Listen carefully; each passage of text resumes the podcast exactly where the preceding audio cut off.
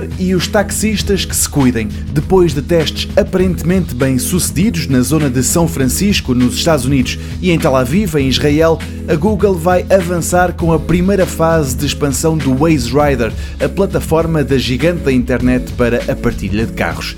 A notícia é avançada pelo Wall Street Journal, que afirma que o serviço vai chegar a várias cidades norte-americanas e a alguns países da América Latina nos próximos meses. A solução da Google compete com a Uber, mas em entrevista ao Wall Street Journal, o diretor executivo da Waze diz que é algo mais descontraída. Ou seja, que de vez em quando uma qualquer pessoa possa levar outra até ao destino que ela precisa. Não há aqui condutores profissionais ou dedicados quase em exclusividade a este serviço.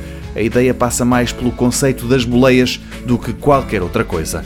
Também por isso, sublinha o jornal, o Waze Rider é mais barato do que as alternativas. O exemplo que o Wall Street Journal dá atira para cerca de metade o custo de uma boleia na app ligada à Google face ao custo de uma viagem via Uber ou Lyft.